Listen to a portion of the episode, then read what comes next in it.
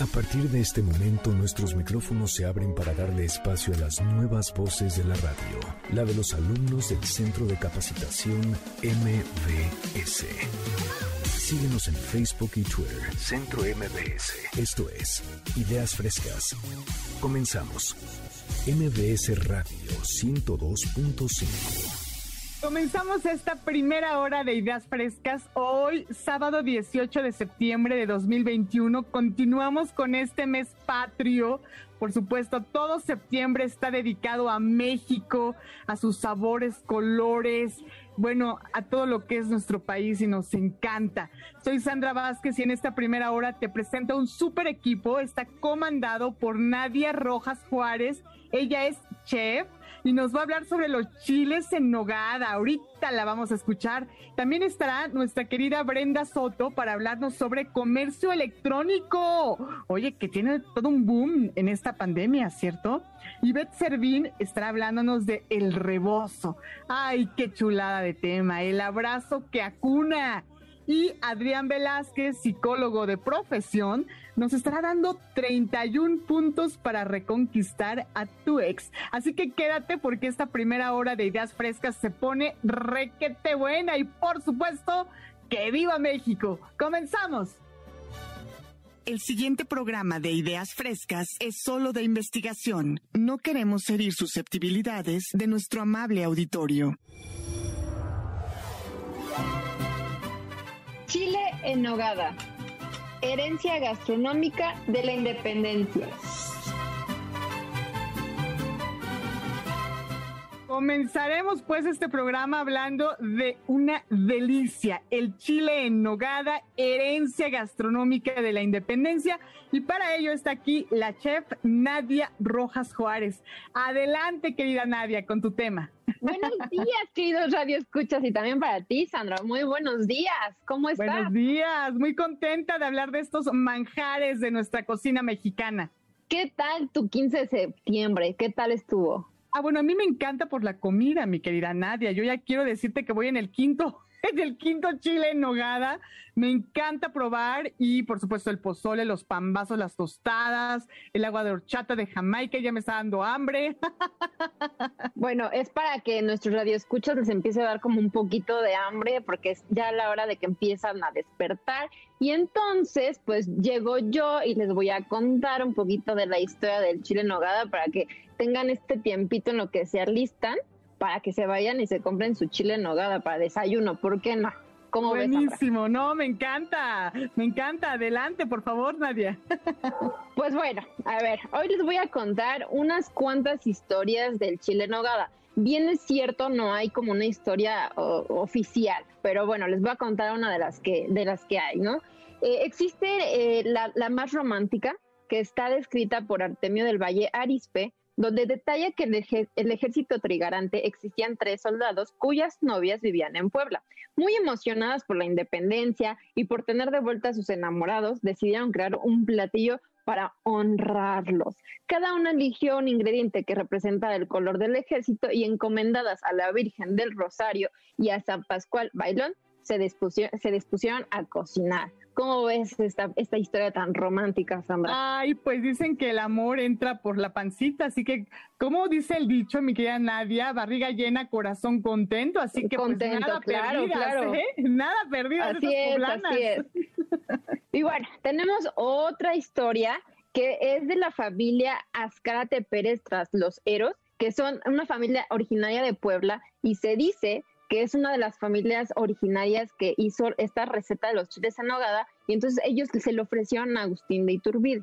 Eh, se dice, esta es una de las historias un poquito variables. Pero te tengo la más aceptada, la que como que es la más popular, que a lo mejor tú la has escuchado, eh, es en agosto de 1821, cuando los insurgentes se dirigían a Córdoba, Córdoba, Veracruz, para firmar el acta de independencia. El obispo de Puebla, Antonio Joaquín Pérez Martínez, se enteró que Agustín de Iturbide pasaría en su camino por la ciudad de Puebla y además pasaría su santo que el 28 de agosto. No sé si supiera, yo no lo sabía hasta que me puse a investigar.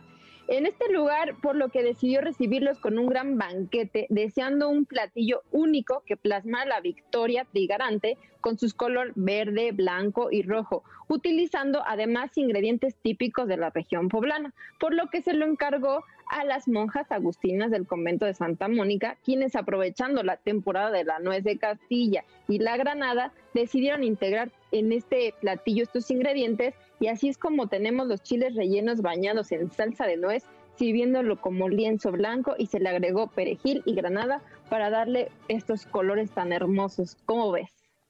Ah, pues esa sí me la sabía, fíjate. Y ojalá pues esta receta se siga conservando para la posteridad, porque además, pues imagínate, es una receta que ha ido pasando de generación en generación, ¿no? Y se ha ido perfeccionando. Así es. De hecho, ahorita que hablas de, perfeccionar, no hay como una historia eh, oficial. O sea, realmente no hay como un escrito eh, donde aparezca todo esto, pero eh, hay unos cuantos registros de algo parecido al chile en nogada que es este que aparece en el libro de cocina del hermano el hermano Fray Jerónimo de San Pelayo en 1780. Ahí es como cuando empezaron como que a saber de, la nogada, no, no como lo conocemos hoy en la actualidad. Eh, y ya como ahorita lo conocemos, ya empieza a aparecer en la segunda mitad del siglo XIX en un documento llamado Formulario de la Cocina Mexicana hasta ahí ya está la receta como la conocemos hoy. Y sí, se ha ido cambiando y ha habido variantes, ¿no? Cada quien le pone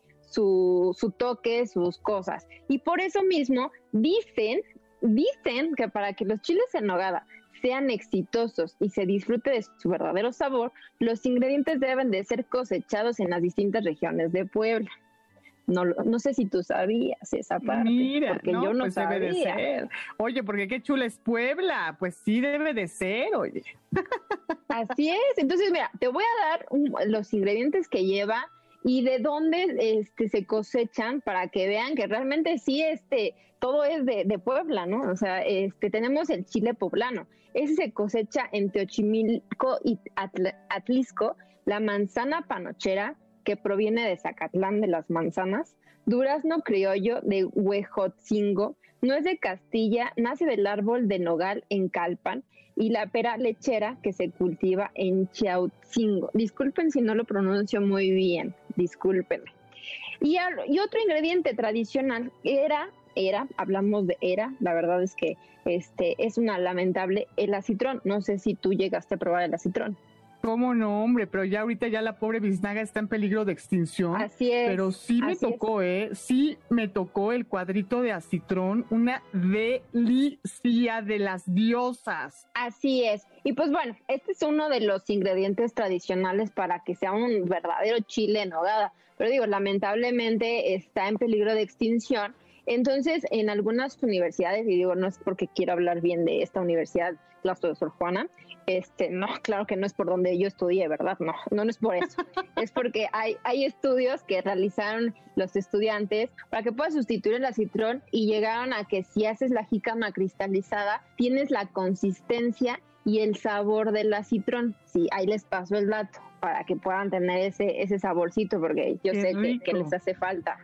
Y pues bueno, les quiero dar unos datos curiosos sobre el chile que la verdad es que no sé si ustedes lo supieran, pero la verdad es que en los inicios de, del Chile llevaba un acompañante que se llama el mollete poblano. No sé si tú lo has escuchado del mollete poblano. Híjole, no, ahí sí te fallo, mi Nadia. Pues bueno, el, el mollete poblano es un pan relleno con crema pastelera que está cubierto con una capa de dulce de pepita de calabaza. En los inicios, el chile eh, de nogada iba acompañado de este panecito y en la actualidad pues ya nada más lo comemos así solito, este, pero al principio iban, iban juntos. Y aparte también dicen que, este, que el chile en nogada eh, en el siglo XVIII aparece como en los recetarios como un postre, no como el platillo fuerte que nosotros ahorita nos estamos comiendo. Y de hecho por eso surgió lo del mollete poblano, porque este, en, en Puebla, de hecho en Puebla lo siguen haciendo como el chile ya es un platillo fuerte, pues entonces el mollete poblano es el postre. Fíjate que sí, ¿eh? recientemente un italiano me decía que le sabía a pastel porque empezó por la parte de la granada. Bueno, pues sí, la verdad es que sí era, bueno, eh, por todos los ingredientes que lleva, eh, es, dulce, entonces sí, sí era considerado un postre y de hecho una de las eh, ¿cómo se dice? Hay un, un debate entre que si capeado o no capeado. Yo no sé, ¿tú lo has probado capeado? Amo el chile capeado. Digo, no, oigan, yo sé que muchas personas lo hacen sin capear, pero a mí me encanta más capeado. Pero de las dos maneras, ¿eh? De las dos maneras, mi querida Nadia. Pues mira, la verdad es que, eh, bueno, ese es el debate entre que si va capeado, que no va capeado. Pues ya sabes que, que todo el mundo se anda peleando las, las recetas y todo eso este, pues en sí no hay como lo que te decía, no hay una historia fija, no hay una versión original, no hay algo escrito. Entonces aquí sí ya es eh, en consideración de cada cocinero si lo quiere capear o no lo quiere capear. Eh, en lo personal a mí no me gusta capearlo, este, considero que sabe delicioso y aparte se ve muy bonito así como sin capeado. Pero bueno, aquí ya es eh, a consideración de, de, cada quien. Buenísimo. Mi querida Nadia, ¿dónde te seguimos? ¿Dónde podemos interactuar contigo en el espacio digital? Pues me pueden encontrar como Nadia Chefi en Instagram y en Facebook. Ahí subo todo lo que hago también. Eh, por ejemplo, en la temporada estoy haciendo chile en nogada. Pero antes de poder cerrar, me gustaría concluir con, con algunos pequeños unos datos. Eh, no sé si tú sabías que hay una feria del chile en nogada. Ah, no. Oye, ¿dónde? Para ir. En Calpan, Puebla, existe la feria todos los años, ahorita que hubo COVID también estuvo este, presente, obviamente con su cubrebocas y todo. Este, eh, son los tres finales, eh, los, tres, los tres fines de semana de agosto se ponen ahí en Calpan y bueno, vas a ver de todo tipo de chiles, de todo tamaño, de todo sabor, de, de todo. O sea, les paso para el siguiente año para que puedan asistir, ¿no? Oye, pues está muy bien porque ahorita pues ya llegamos tarde, ya si es, si es en agosto pues estamos un poco a destiempo, mi querida Nadia, pero ya lo anoté para el siguiente año, no me lo pierdo, es la Feria del Chile Nogada en Calpan, Puebla, qué buen tip nos estás dando. Así es, entonces bueno, me, gustaría poderme despedir con una frase que, que, encontré y que me gustó muchísimo y sentí que fue así como este ad hoc y perfecto. El chile en nogada es el primer plato de México independiente, receta que refleja el mestizaje de la nueva nación. Esa es una frase dicha por un chef y la verdad es que me encantó. Eh, este es una historia. la verdad quise que, supieran un poquito de, la historia del Chile, porque la mayoría de la gente la desconoce o al menos nada más se sabe una. Entonces, bueno, me gustó que poder compartirles un poco de gastronomía. Excelente, te mando un gran abrazo. Repítenos tus redes sociales, mi querida Nadia, para despedirnos. Me encuentran como Nadia Chefi con Y en Facebook e Instagram. Ahí me encuentran. Instagram pues muchísimas gracias. Nadia Chefi, gracias a ti, abrazo inmenso. ya nos, ya nos abriste el apetito, mi querida Nadia, pero bueno, es buena hora para empezar, para empezar a hacer el desayuno. un buen sábado. Exacto, un abrazote, gracias. Cuídense, bye. Adiós. Y ahora nos vamos a la segunda sección. Híjole, no, de verdad que ya nos abrió el apetito nuestra querida Nadia Sheffi. Ella es alumna exalumna del Centro de Capacitación MBS. Este es el programa de las nuevas voces de la radio, Ideas Frescas. Vamos a una pausa, volvemos. Y continuamos en esta primera hora de Ideas Frescas descubriendo las propuestas temáticas que nos hacen las nuevas voces de la radio. Y me da mucho gusto darle la bienvenida en esta emisión a Brenda Soto, quien nos viene a hablar sobre comercio electrónico. Mi querida Bren, bienvenida a Ideas Frescas. Adelante. Hola Sandra, qué gusto, qué gusto oírte y estar aquí contigo de nuevo. Oye, estaba escuchando sobre los chiles en hogada. Qué rico, qué rico. Pero ¿sabes tú que, o sea, que ese mismo chile podría llegar a la puerta de tu casa? Oye, que sí, ¿verdad? Ahora ya por justo esas aplicaciones ya podemos tener, bueno, hasta churros me han traído a la casa, mi querida Brenda, no estás tú para saberlo, ni yo para contarlo, pero he recibido chocolate con churros, de todo, hasta chiles en nogada, eso sí no, eso sí no, pero mira, ahí le decimos a a nuestra chef que ya ponga su aplicación, ¿verdad? Y que nos envíe uno. Exacto.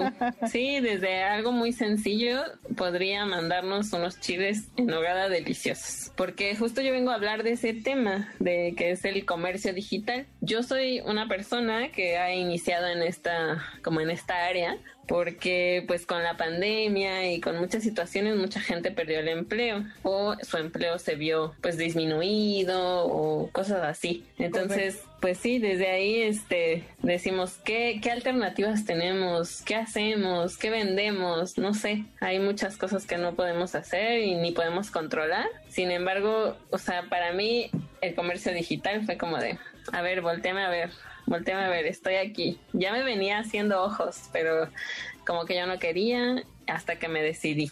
También no sé si has oído hablar de las famosas nenis, ¿no? Por supuesto, que yo soy clienta de todas las nenis que me ofrecen desde el topper hasta lo que quieras, o sea, hasta las uñas. Claro, o sea, te pueden ofrecer cualquier producto que se te ocurra, cualquiera. De verdad, eso no, o sea, no hay límites, no hay, no hay límites para la imaginación en este tipo de negocios, porque además se reporta, según el financiero, al menos unos 5.2 millones de nenis en, en el país. Entonces, imagínate, muchas son, este, personas que pues que contribuyen, o sea, que es la mayor contribución a su casa, ¿no? De dinero, de todo esto. Es cierto, y por eso es importante apoyarlas, Bren, o sea, hacer redes de apoyo, porque, bueno, desde el postre que hace una mami, o, no, porque justo tiene que apoyar en el sustento de su familia, hasta, por ejemplo, si te venden por catálogo, bueno, ¿por qué no? ¿Por qué no echarle un ojito al catálogo y ver qué te hace falta, no? Claro, porque de verdad te ofrecen productos de lo que tú te imaginas. Y pues las ventajas de tener este tipo de negocio pues son muchísimas, ¿no? Que son, lo puedes hacer desde cualquier parte del mundo, si así lo deseas, ¿no? Desde tu cama, desde tu sala, desde donde tú quieras, ¿no? Tienes independencia, no, pues sabes sí que no dependes de un jefe que a lo mejor sea mandón, gruñón, lo que sea. También a veces pues requieren poco dinero porque muchas veces, o sea, ¿cuánto tienes tú para invertir? ¿No?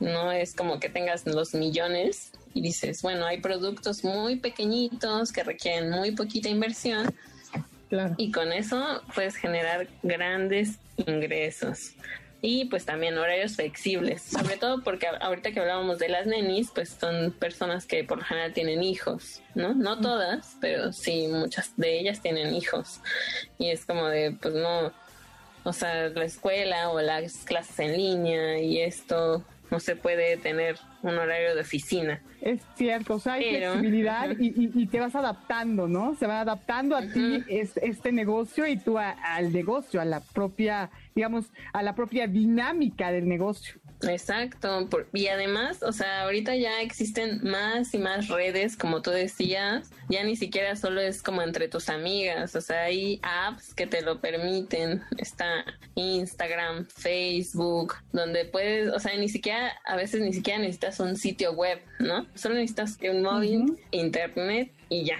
o sea, esa es la magia de esto. Ajá, o sea, no, no tiene límites. A mí eso es lo que me parece maravilloso.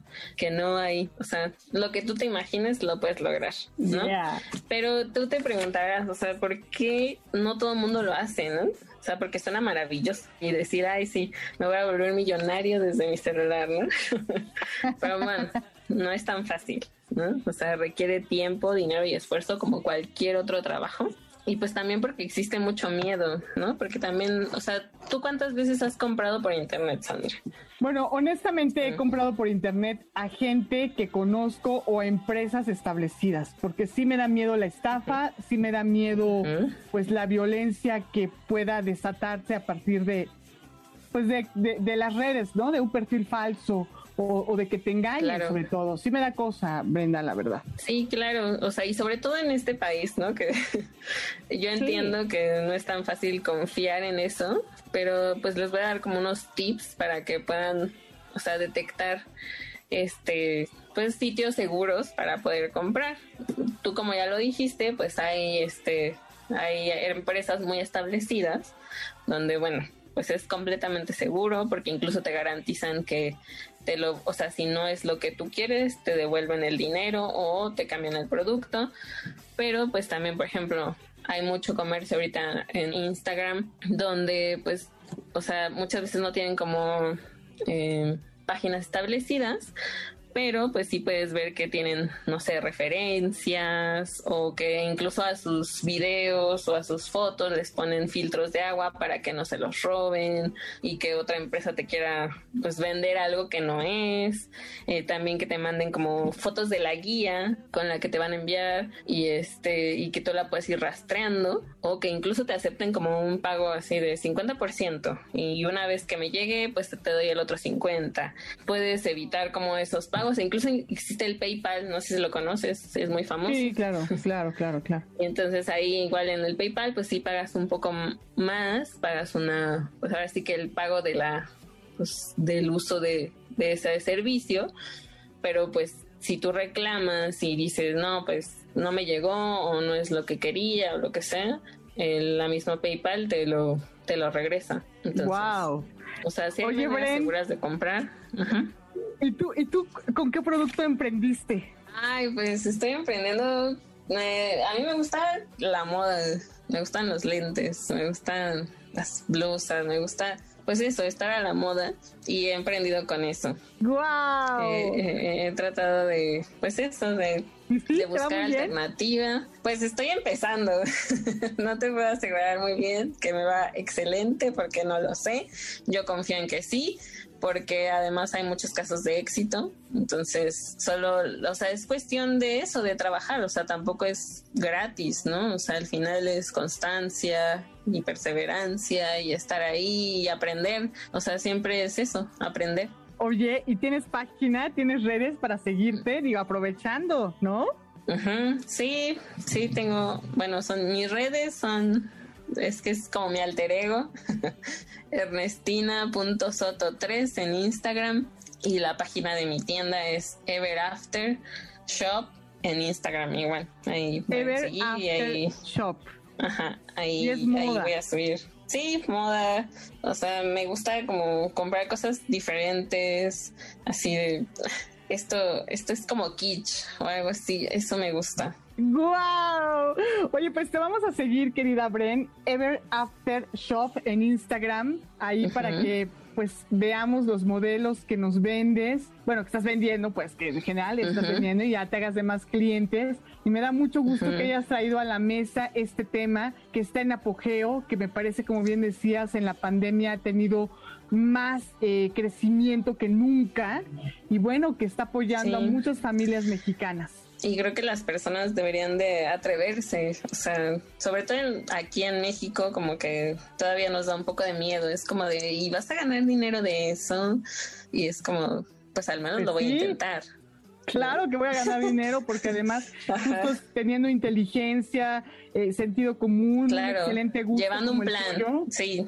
Claro, llevando un plan y teniendo un excelente gusto como el que tiene mi querida Brenda Soto, pues bueno, obvio va a haber, va a haber un fruto de todo lo que has cosechado. Querida Brenda, pues muchas gracias por sumarte esta mañana a Ideas Frescas. Y bueno, vamos a recordarle al público las redes sociales, Facebook e Instagram, Ideas Frescas 102.5 y Twitter, arroba centro MBS. Y en Twitter decías, Brenda, te encontramos como ernestina.soto Punto Soto 3, igual en Instagram y en mi tienda Ever After Shop. Órale, te mando un gran abrazo, querida Bren. Enhorabuena y mucho éxito por tu emprendimiento. Gracias, muchos saludos a ti, Sandra. Te quiero mucho. Gracias por Igualmente. Gracias a ti. Bueno, vamos a la siguiente sección. Ah, pero antes voy a seguir a Ever After Shop ya está. Ahora sí, a lo que sigue, la siguiente sección, después de una pausa. Continuamos en Ideas Frescas, el programa de las nuevas voces de la radio, la voz de los alumnos y las alumnas del Centro de Capacitación MBS. Ya ha llegado el turno de mi querida Lucre Servín, quien nos va a hablar sobre el rebozo, el abrazo que acuna. Qué gusto saludarte. Bienvenida, Lucre. Adelante. Muy buenos días, Sandra. Qué gusto para mí también. Y buenos días a todo el auditorio de Ideas Frescas y en este mes patrio, ¿cómo no hablar de una de las prendas mexicanas icónicas en el vestir mexicano, el rebozo? Sí, caray, qué belleza de tema y qué representativo el rebozo de nuestro pueblo en todo el mundo, ¿no? O sea, es muy mexicano. Sí, claro que sí, nuestro querido rebozo nos ha acompañado desde tiempos de la mismísima revolución con las aguerridas soldaderas o como un chal en eventos especiales o simplemente como un accesorio de moda. Y por supuesto, en su versión más amorosa, para cunar a un bebé, en ese abrazo sanador que calma, que conforta y que arrulla. Esta prenda es tan hermosa que no solo es usada en México, también la podemos ver en Centroamérica y algunas zonas de América del Sur. Todos la hemos visto y a lo mejor no hemos, que nuestro inconsciente no ha captado que siempre es de forma rectangular y es una sola pieza larga que puede ser hasta de un metro y medio o hasta tres metros de longitud y eh, pueden ser hechos de diferentes materiales como el algodón, la lana, la seda o para ayudarnos en nuestra economía, aquellos que amamos el uso del rebozo, con la articela, que es muy parecida a la seda, pero a un precio muchísimo más económico. Claro, la articela, fíjate, que además, bueno, uno tiene que ser especialista para diferenciar las telas, ¿verdad? Sí, Porque no se nota. Eh, bueno, a los que saben, sí, la verdad es que ya un poco conociendo los diferentes tipos, sí lo notas, pero sobre todo lo notas en el precio, pero es una maravilla que, ¿no? Que ahora puedas, con eso, eh, con eso ya sabes tú si es de articela, pero son igual de lindos, brillan igual que la seda, y bueno, pues para usarlos y que no nos limite el precio, ahí está esta opción. Y en México, por supuesto, los creadores eh, fueron y siguen siendo los habitantes del municipio de Tenancingo, en el Estado de México, y de Santa María del Río, en San Luis Potosí, quienes hasta el día de hoy tienen como cultura y tradición la elaboración artesanal de esta hermosísima eh, prenda y que está, sigue siendo en el, estando en el gusto de mucha gente. Y no sé también si se han dado cuenta que cada, cada vez más es, es más cotidiano que se hagan prendas para todos los gustos. Para hombres hay camisas, hay zapatos, hay corbatas, vestiditos para niñas, shortcitos. Entonces ha como renacido en otra versión nuestro maravilloso rebozo. Es cierto, es cierto. Fíjate que yo tengo unos zapatos hechos de, de, de rebozo que me chulean mucho, no son tan cómodos, la verdad, pero bueno, sí llaman la atención y bueno, ¿qué te digo? Es lo que justo lo que estás diciendo. Sí, y la verdad es que quizá no nos hemos dado cuenta que el rebozo eh, está desde épocas de, del mestizaje y se produjo por la conquista, aunque sí se sabe que los indígenas mexicanos ya lo usaban eh, muchísimo antes del arribo de los españoles, pero la palabra rebozo como tal no, eh, no aparece en la lengua hispana, sino hasta el año 1562. Y a pesar de todo lo que conocemos en la historia que rodea a nuestro rebozo, eh, la verdad es que es mucho más que una prenda de adorno. En la actualidad ha retomado su uso para cargar a los bebés y sobre todo por su uso terapéutico, porque aporta muchísimos beneficios tanto para el bebé como para el porteador, que es la forma en la que se denomina la persona que trae un rebozo y trae cargando algo, no necesariamente un bebé, pero en este caso para hablar del uso terapéutico, ya sea la abuela, la mamá, y cada vez es más común que los papás también usen este rebozo para cargar a sus bebés, lo cual les da una mayor conexión y un mayor vínculo con el bebé, que muchas veces se ha limitado eh, a las mamás, ¿no? Por esto de que nosotros nosotros los parimos, pero esto, este vínculo uh, permite con el rebozo tener este maravilloso vínculo de papá a, con su bebecito. Fíjate que sin duda, además, es muy útil. Si conocen a una mujer embarazada eh, o conocen a una mamá con un bebé de brazos, de veras regálenle un rebozo, un fular para, para portearlo, porque es muy útil. Realmente, fíjate que yo sí, sí tengo mis rebozos y sí, y sí porté, ¿no? Cuando recién me convertí en mamá y es de verdad muy útil, o sea, puedes estar lavando o lo que hacen las mujeres en el campo que se echan a sus bebés a la espalda amarrados al rebozo y van pues sembrando, ¿no? Y van cocinando y hacen las tortillas y hacen de todo porque verdaderamente te, te permite hacerlo, o sea, el bebé está seguro, no se te va a caer, está además pues muy cálidamente protegido, mientras la mamá pues eso, tiene que trabajar y hacer otras actividades. Claro que sí, es como tener unos brazos extras para poder seguir abrazando al bebé en esta maravillosa conexión y este contacto del latido del corazón que hace que el bebé vuelva como a, cuando estaba en, ¿no? En, la pancita, en el útero de la mamá, entonces recuerda el corazón al estar tan cerca, al tenerlo tan cerca, pero también tiene esta, permite esta posición que le llaman de ranita cuando uno trae cargando al bebecito y esta, esta posición respeta el desarrollo desarrollo de su caderita y de la columna vertebral del bebé. Entonces, es aparte de los brazos, en verdad que este uso terapéutico ha sido cada vez más reconocido y quiero compartirles algunos beneficios de justamente de cargar a un bebecito eh, en rebozo.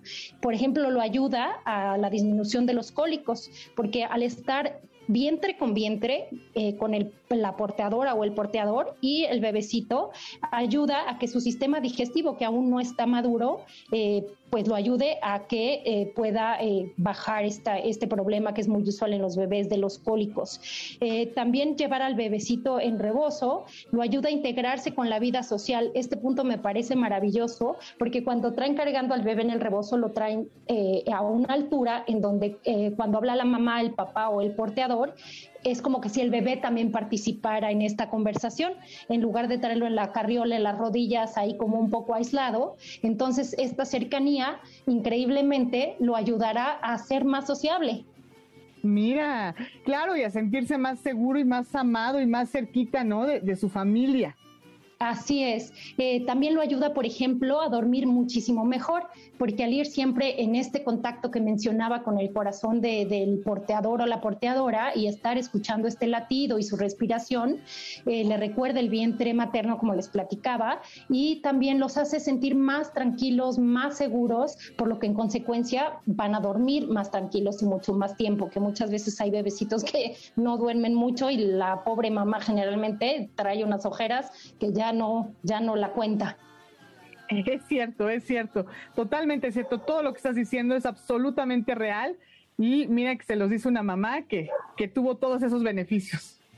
Sí, la verdad, bueno, yo también tuve la maravillosa oportunidad de hacer lo mismo, aunque me moría del calor porque en aquel entonces vivía en Cihuatanejo, pero muchísimas personas que de verdad lo cargan y sobre todo hay muchas eh, mujeres que aún siguen practicando esta, esta técnica que es eh, yo creo que a pesar de, además de todos estos beneficios, esta cercanía, el más tiempo que, que, podamos, ¿no? Aunque suena trivial que el tiempo pasa rapidísimo y los hijos crecen de volada, pues la verdad es cierto y qué mejor que tenerlos cerquita y poderlos cargar mientras nos lo permita el tiempo. Claro, y el peso, ¿no? También, porque ah, también. finalmente, pues claro, o sea, ya un niño más grande, pues ya es más difícil cargarla. De hecho, en, la siguiente hora vamos a hablar justo de los cuidados de una persona enferma, pues que hay que cambiar ya un adulto, que hay que cargarlo. Híjole, eso ya lleva consigo sus riesgos en la espalda, pero un bebecito chiquito, bueno, pues ahí sí aprovechen, ¿no? Aprovechemos, dijo la otra. Y fíjate qué interesante lo que mencionas el traerlo, eh, yo sé que muchas veces se usa traerlo eh, en la espalda, pero por eso mismo, no solo por la conexión con el corazón, sino el eh, portarlo en la parte de enfrente, es de alguna forma el peso se balancea y el, la molestia en la espalda es un poco menor con el tiempo, ¿no? Pero sí tienes razón, dependiendo del bebé y qué tan rápido crezca. Pero lo cierto es que el rebozo ha sido ensalzado en las artes, en la moda, en la salud, ha sido objeto de canciones, de poemas. El rebozo es pudor, es coquetería, es belleza, es sensualidad, amor, cuna, recipiente, distintivo, eh, comodidad. Ha sido calor, ha sido arrullos y sobre todo ha sido abrazos. Qué belleza, qué poeta. Bueno, es muy poético lo que acabas de decir, mi querida Lucre Servín, te lo agradezco infinitamente. Y bueno, acercarnos a esta prenda, aportarla con orgullo. Y si tenemos un bebecito cerca, pues también a echarlo al rebozo en medio de nuestros brazos y de nuestro corazón, ¿no? Oye, perfecto. Y solo quiero hacer rapidísimo, ya que hablas con, con de esta forma poética, justamente con un, un fragmento del poeta eh, Piropos, eh, Piropos al rebozo, de Gregorio Gante, de su libro Estampas de mi tierra, y hacerle un pequeño homenaje a esta maravillosa prenda. Entonces dice, bien mereces rebozo que te festejen con sus estallidos, fugaces los cohetes de mi gozo. Bien mereces rebozo la caricia de las manos que son nuestras delicias, que te ves en las bocas que a nosotros nos besan, en las bocas, en las locas horas de la ilusión y que te miren los ojos que nos miran y que presos prisioneros de amor entre tu lazo, queden nuestros cariños para arderte con el ansioso fuego de los besos, la eléctrica chispa del abrazo. ¡Wow! Pues con eso cerramos tu sección, mi querida Lucre Servín. Eh, ¿Quieres dar tus redes sociales al aire? Sí, claro que sí. Tenemos, eh, solamente tengo Facebook, Lucre Servín, y me dará mucho gusto poderles compartir algo más. Perfecto, pues ahí te seguimos en Facebook, Lucre Servín. Un abrazo fuerte y que viva, por supuesto, el rebozo, que yo creo que bueno, el rebozo tiene vida para rato y qué bueno, como bien decías, que se está volviendo a poner de moda, ¿verdad? Con eh, pues los bebés, los bebés en brazos, hay que portearlos. Un abrazote. Abrazo. Bueno, pues continuamos con esta primera hora de ideas frescas. Enseguida vamos a hablar sobre, mira, reconquista de tu ex. Oye, pues yo, yo le diría a Adrián que el primer punto sea porta un rebozo con mucho orgullo, como de que no, mucha coquetería y mucha belleza. Pero bueno, esto será después de la pausa. Mientras tanto, te recuerdo nuestras redes sociales en Facebook y en Instagram. Encuéntranos como Ideas Frescas 102.5 y en Twitter búscanos como arroba centro MBS. Vamos a una pausa, regresamos. Comenzamos con esta mm, última sección de la primera hora. Esta le corresponde a Adrián Velázquez Díaz. Él es psicólogo de formación y bueno, está aquí para darnos los 31 puntos para reconquistar a la expareja. ¿No es así, mi querido Adrián? Bienvenido a Ideas Frescas. Muchas gracias, Sandra. Siempre me da mucho gusto saludarte. Qué bueno que nos reencontramos. Saludos a todo el auditorio. Me da muchísimo gusto estar aquí para compartirles estos 31 puntos que pueden regresarles a ese amor que perdieron. Y entonces vamos a por él. Eso, vamos por él o por ella. Claro. Aquí están. El punto cero es, ¿en serio quieres? ¿Es en serio que, quieres regresar? Ese es el punto cero. El punto número uno es, habla desde el corazón. Y, ¿sabes? Un corazón sensible sabrá si dices la verdad.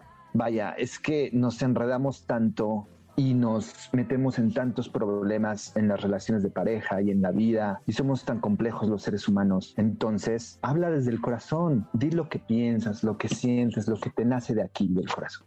Vamos al punto número dos. Y dice, empieza haciendo cosas diferentes. Así es. Claro que sí. Mira, es algo casi, casi lógico. Demuestra que tienes nuevas formas de comportarte tan pronto como puedas, ¿ok? Eh, con esa velocidad de que le demuestres a la otra persona que, que ya andas comportándote y pensando de forma diferente, pues la otra persona va a decir, ok, capaz que sí me animo, o sea, me, me gusta cómo, cómo, cómo, estos cambios me, me, ilusionan. En el caso de que, de que eh, ya le empieces a ilusionar. Entonces, si hasta aquí continúa este, atenta o atento a lo que tú puedas decir, pues entonces vamos al punto número tres. A ver. Y dice, ah, fíjate, ese te va a gustar, Sandra, y le va a gustar mucho el auditorio. Resulta que eh, ustedes se separaron, hubo una separación y esto quiere decir que alguien se equivocó o alguien cometió un problema o alguien dijo un error. exacto, alguien alguien hizo algo o tal vez los dos al mismo tiempo, no sabemos. Y si están en una relación poliamorosa, tal vez los tres o los cuatro hicieron algo donde alguien se equivocó. Entonces, veamos aquí. Eh, si, si ya es obvio que alguien se equivocó, bueno, lo que tenemos que tener bien en claro es que no podemos construir de los escombros. Ajaja. No podemos construir de los escombros. Este es el punto número tres. ¿Y qué significa? Que lo que en algún momento fue un problema debe dejar de serlo. Y cuando este problema deje de tener la importancia que tenía, que tenía antes, lo que van a lograr es que van a estar un poquito más tranquilos de aquello que pudo haberlos separado. O sea, pide perdón. Ah, más que pide perdón, porque el perdón quizá fue antes, lo que es la recomendación es que aquello que te molestaba o aquello que fue el problema o aquello que lo separó ya no tenga la importancia el día de hoy, que en algún momento. Olvídalo.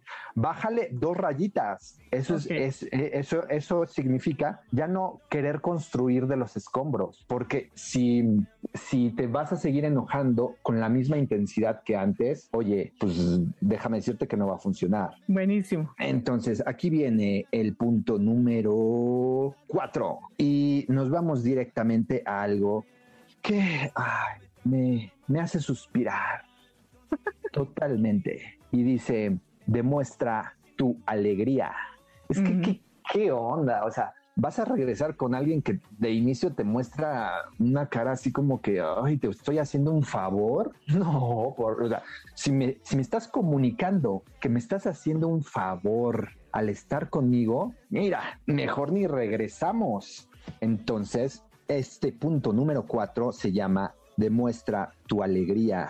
Si no te ve alegre, no serás atractivo, no serás atractiva para la otra persona, dependiendo. Entonces, aquí la alegría es el cambio que te hacía falta. Y pues es algo que va a hacer que el interés empiece a como como una plantita a florecer. Porque sí o sea es que antes eh, nos enojábamos y ya nos la pasábamos todo el día serios todo el día enojados todo el día reclamándonos y sabes qué pues por, por eso fue que terminamos. Entonces este punto 4 se llamó demuestra tu alegría. Oye, y si no que les digan, ¿estás trompudo o trompuda o quieres beso? Sí, y si no que le paren el carro y que le diga, ¿sabes qué? Este, con esa actitud no vas a lograr nada, ni conmigo ni con nadie. Entonces va a ser una gran lección porque este, efectivamente necesitamos una buena actitud ante la vida, ¿no? Y nos sirve en el trabajo, en la escuela y en todos lados. Y vamos al punto número 5. Bueno, el punto número 5, déjenme decirles, estimado auditorio, es... necesitas hacer 31 puntos para que esto funcione. Claro, pensabas que yo sé todos los secretos de tu relación o que en 5 o 10 minutos te iba a arreglar algo que no arreglaste en meses. Oye, bueno, pues mira, yo soy psicólogo, me dedico a esto, soy el mejor, pero oye, mm, no soy adivino ni mago. Entonces, por eso te recomiendo que pienses los puntos que faltan para que al final sean 31 puntos que sepas que son algo nuevo en tu vida. Y con esto, algo nuevo en tu vida y con la vida que quieres recuperar, esa persona que amas o que te mueve o que de alguna manera ilusiona tu vida y que por eso es que en el punto cero me dijiste, sí quiero reconquistar a mi ex Oye, Adrián, yo le pondría otros dos y ya. Antes de que nos des tus redes sociales, una bañadita, una cepilladita, ¿no? Adecuada de los dientes, eh, una, como bien dices, una sonrisita, pero además chuléalo, chuléala. O sea, también, ¿no? Hazle sentir bonito, porque si nada más hay de, hay, como bien dices, ¿no? ¿Me haces un favor? No, pues es actitud, sonrisa, conquista, bueno, un poquito de cachondez, nunca está de más, invítala al cine, ponte a bailar con ella o con él y, que suceda lo que tenga que pasar, ¿no? Claro, y por eso es que somos un gran equipo y estamos conectados con lo que le funciona y le va a funcionar a la gente. Vaya, tú lo dices muy bien, es que necesitamos este también irnos a la peluquería, este arreglar, cambiar de look, o sea, eh, que sepa que vamos con todo y vamos con la intención de reconquistar a ella o reconquistar a él. Exacto. Oye, pues mucha suerte en esas reconquistas a todas las personas que nos están escuchando y que, y que tengan esos objetivos o ese objetivo de reconquista. Mucha, mucha suerte, mucho éxito. Y si no, échenle un grito, pídanle ayuda al psicólogo Adrián Velázquez Díaz, porque justo bien lo decía, él a eso se dedica. ¿verdad? Cuéntanos un poquito sobre lo que haces y danos tus redes sociales, Adrián. Claro que sí, yo me dedico a dar terapia, a eso he consagrado mi vida. Pude ser rico, pero preferí ser terapeuta. Y para que me contacten, bueno, pues les dejo, bueno, en realidad nada más tendrían que poner mi nombre y seguro que va a salir en Google, pero mi página de internet es Centro Integral de Terapia y de ahí ya les va a aparecer mi celular y de ahí hacen la cita y, nos vemos en forma virtual o presencial, ya lo veremos. ¿Qué les gusta claro que sí. Oye, pues el nombre de ese psicólogo es Adrián Velázquez Díaz, para que lo busquen, lo sigan, le pidan ayuda, porque ya vieron los tips, ya vieron los tips y hay muchos más por revelar.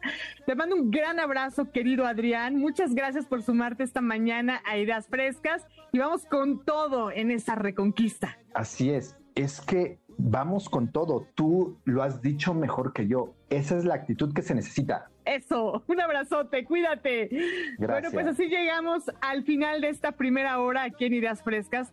Te recuerdo que puedes seguir nuestras vías de comunicación, Facebook e Instagram, Ideas Frescas 102.5, Twitter, arroba Centro MBS. Ahí estamos súper pendientes de ti. Y enseguida comenzamos la segunda hora. No te vayas. Soy Sandra Vázquez y esto es Ideas Frescas. Comenzamos esta segunda hora de Ideas Frescas hoy sábado 18 de septiembre de 2021. Por supuesto, continuamos en el mes patrio. Qué buenos temas hemos tenido, la verdad, en este programa. Y bueno, vamos por más. Y por ello, hoy nos acompaña Brenda Verdugo para hablarnos sobre las personas cuidadoras en el contexto de la pandemia. También estará por aquí Omar Servín para hablarnos sobre el método con Mari la magia a través del orden. Ah, ¿verdad? ¿A quién le cayó la pedrada? Por otro lado estará nuestra queridísima María Antonieta Mina para hablarnos sobre la importancia de las habilidades socioemocionales en esta nueva humanidad. Ya no hablamos de normalidad, hablemos de humanidad. Y para cerrar con broche de oro, Fernando Guevara nos presenta un top 10 de los futbolistas que ya eran ricos antes de volverse profesionales y yo agregaría famosos. Así que como puedes ver, está súper buena esta segunda hora, hay surtidito rico de temas, así que comenzamos con Brenda Verdugo. Recuerda que esto es Ideas Frescas, soy Sandra Vázquez. Bienvenida, bienvenido. El siguiente programa de Ideas Frescas es solo de investigación. No queremos herir susceptibilidades de nuestro amable auditorio. Mi querida Brenda Verdugo, me da mucho gusto saludarte y sobre todo saber que traes un tema tan importante y de pronto invisible, ¿verdad? A la mesa aquí en Ideas Frescas. Cuéntanos sobre las personas cuidadoras de enfermos, ¿no? También de, personas enfermas en medio de la pandemia. Hola Sandra, buenos días. Bueno, primero que nada, muchas gracias por la invitación, gracias a MBC por el espacio y bueno, esperando que todas y todas estén teniendo una excelente mañana, les platico. Justamente como comentabas hace un momento, traigo un tema que tiene que ver sí con cuidado, pero también con la solidaridad, el acompañamiento, lo colectivo, lo individual, también lo íntimo e incluso tiene que ver con lo personal tiene que ver con este huésped también inesperado, desconocido, del que ignoramos su origen y terapia y que afecta a todos y a todos sin ningún tipo de distinción, o sea, el COVID. Escuchar sobre este tema espero que sea de interés, más no de su agrado porque en realidad creo que no hay nada agradable en este momento histórico que nos está tocando atravesar, pero en fin, tiene que ver con el virus, este que desde hace ya dos años casi nos ha traído tantas pesadillas y tanto dolor que es al punto que está imborrable en nuestra historia. Y bueno, nos deja a la vez aprendizajes y descubre nuevas inquietudes que a lo mejor no sabíamos que teníamos. Totalmente cierto, Bren, totalmente cierto. Nos agarró desprevenidas, desprevenidos, pero nos permitió profundizar, es decir, hacer una introspección y saber que, que somos más fuertes si estamos unidos y si tenemos esta mirada con sentido humano. Claro, en ese sentido es impensable al momento de, este de poner este tema sobre la mesa no pensar en la problemática de la enfermedad sin los y las cuidadoras. ¿no? Bueno, a lo largo de este fragmento vamos a hablar del cuidado, primero, eh, pues sí, reconociéndolo en su gran cualidad positiva, tanto en una forma de amor como una expresión de solidaridad estar y de estar con el otro, ¿no? Reconociendo el sentido colectivo del trabajo en conjunto, creando comunidad, como recordemos, que se, que se construye a partir del cuidado de unos a otros, y, ese es, y es ese sentido cooperativo entre varios lo que posibilita nuestra permanencia en este planeta como, en tanto especie, ¿no? Esta crisis nos ha revelado no solo la vulnerabilidad de nuestra especie, sino que ha acentuado la desigualdad en varios aspectos. Digo acentuando porque esas desigualdades, aunque si bien son evidentes y siempre han existido, hoy por hoy se delatan en relieve en este momento histórico. ¿De acuerdo? Teniendo en cuenta la diversidad de realidades en las que nos enfrentamos en esta pandemia, algunas son muy crudas, algunas son más livianas, afortunadamente para algunas personas, que poseen herramientas y recursos, tanto humanos como económicos, pero también de conocimientos, ¿no? Para afrontar esta situación. Pero muy triste y desgraciadamente, de manera muy desafortunada, una buena parte nada, pasa nada bien. Nada bien y por eso hoy los nombramos, las nombramos, porque sí, esta lucha contra la pandemia en primera línea de cuidados han estado primeramente las mujeres desde diferentes trincheras sin dejar de reconocer el valor de todos en los hospitales, su labor y su valor en las clínicas, en los pisos de cuidados intensivos, en la enfermería, en la enfermería, en la cocina y desde luego, pues desde trincheras científicas y médicas. Pero hoy este espacio lo queremos reconocer a toda la gente, o es para reconocer a toda la gente, a las personas que están cuidando a sus enfermos, que cuidaron o que incluso continúan acompañando en esta época del frenesí permanente. Hay que hablar de lo no dicho, lo metido por, por X o por Y circunstancia y que tiene que ver con la visibilidad de aquellas personas que han dejado de hacer y que han dejado incluso de ser para acompañar y para cuidar. Y bueno, en este sentido la pandemia, Sandra, no afecta la salud, no solo afecta la salud del enfermo, ¿no? Repercute y afecta totalmente su entorno familiar, su entorno social, tiene repercusiones y consecuencias, pues sobre todo, y es lo preocupante en el tema laboral, ¿no? Una vez más, no solo es el enfermo, sino sus familiares y su círculo inmediato y cercano, sea sus, sean sus hijos, sus trabajos, hay que jerarquizar las, las prioridades. En ese sentido, pues también preguntarnos quién cuida, quién nos tiene que atender, quién tiene esos conocimientos, como antes lo mencionaba, y esa distribución de responsabilidades entre los, las personas que se cuenten como, como activas en el, involucradas inmediatamente en el caso de, cada enfermo, ¿no? Y ese es un, problema porque hay prácticamente un nulo reconocimiento al cuidado, a este cuidado como un trabajo, ¿no? Siempre se sitúa como en un plano muy romántico en el que dicen, ay, qué bonito, ¿no? Se quedó a cuidar o, o así y tiene que ver también con, con, que no hay un apoyo ni un soporte ni siquiera institucional y a veces familiar y un respaldo que, que, pueda dejar a, esa persona que está a cargo del enfermo pues como desvalidarse de o despreocuparse de otras cosas que le pueden preocupar, ¿no? Por ejemplo, pensemos en una mamá eh, soltera o una mamá incluso casada que, que tenga hijos y cómo tiene, por ejemplo, al papá o a la mamá enferma pues ni modo, tiene que priorizar y en ese sentido creo que se vuelve un poco invisible y no se ha hablado lo suficiente, o al menos en espacios públicos considero yo, sobre eso. Claro, pues es que mira, la situación está que llega la enfermedad, como bien dices, y pues alguien se tiene que hacer cargo. Y bueno, muchas veces somos las mujeres, otras tantas pues son los hombres, pero en ambos casos, Bren, se pierde, ¿no? Es decir, hay renuncias de por medio, hay pérdidas de por medio, o sea, uno deja de hacer cosas por cuidar al ser querido. Y bien lo dice, se habla poco de ello y, de, y de los pocos espacios que hay como para... Mm, vamos a decir, para que pueda desahogarse ese cuidador o cuidadora, ¿no? Es decir, en silencio sufre y en silencio llora y en silencio está cuidando muchas veces sin dormir, sin comer, sin un peso en la bolsa, con la incertidumbre y con esta necesidad de darle paz a su enfermo, ¿no? Pero, pero qué duro y qué difícil lo que estás contando.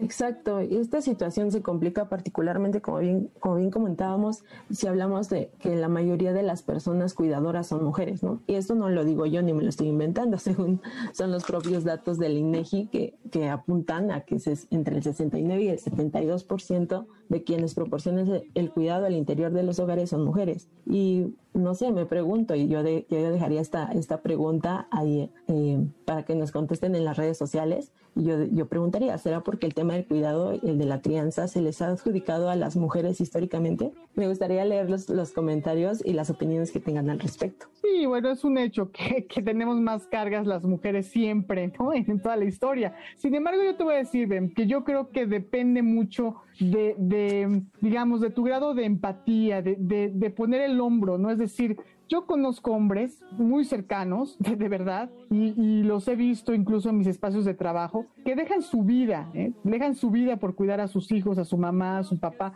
Y claro, nadie habla de ellos, ¿no? Nadie habla de ellos. Pero, o sea, creo que más allá del género, que entiendo, ¿eh? que entiendo muy bien este punto porque nos ha tocado a las mujeres, pero bueno, también hay hombres, ¿no? Y no solamente hay hombres, hay niños, hay niñas cuidando a enfermos que no se habla de ello, que no se habla de este soporte que necesita un cuidador o cuidadora, psicológico, emocional, afectivo, económico, ¿no? Que están ahí, el, niño cuidando a su hermano, la niña cuidando a su mamá, eh, eh, ¿no? Que desafortunadamente además muchos niños huérfanos a partir de la pandemia porque la mamá muere, que se quedan al cuidado de otros familiares y desafortunadamente de eso no se está hablando. Ojalá que, que, se ponga el dedo en la llaga, ¿no, mi querida Bren? Sí, sobre todo también porque eso los expone, como bien comentabas, por ejemplo, si hablamos de los niños, que creo que nos daría también eh, la niñez para otro programa, para, para seguir hablando de esto, pero también nos pone en una condición de vulnerabilidad, pues que, que creo que nos debe preocupar,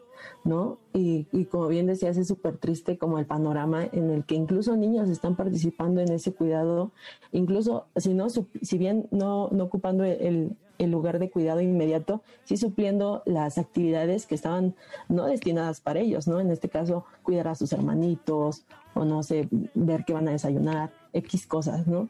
También el cuidado no está no está, no está reconocido debidamente como tal, ¿no?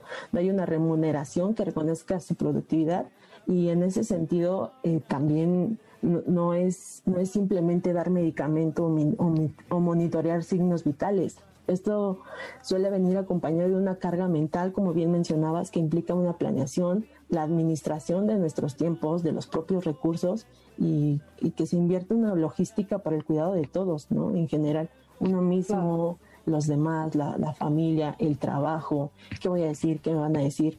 Eh, pues tengo que ir a, a buscar incapacidad, tengo que entregar un trabajo, no sé, X cosa y pues eso, eso, eso aumenta la carga y me parece que, que sí es importante hablar como de, toda esta carga que cargan, ah, valga la redundancia, eh, sobre los hombros estas personas que están a cargo de, del cuidado. Claro que sí debe de haber políticas públicas, se deben a partir de este contexto y de estas realidades que nos están sorprendiendo, haber políticas públicas de apoyo, de soporte a las personas cuidadoras en general, porque además, bueno, ahorita es el COVID, pero tú sabes que hay enfermedades que son neurodegenerativas, estoy hablando de esclerosis múltiple, estoy hablando de Alzheimer, en donde, pues bueno, o sea, estoy hablando de una discapacidad profunda, de, parálisis cerebral, en donde, pues, eh, esto es para largo, ¿no? Es, es, es una condición de vida, en donde realmente se necesita apoyo, realmente se necesita desahogarse, encontrar con los pares, platicar,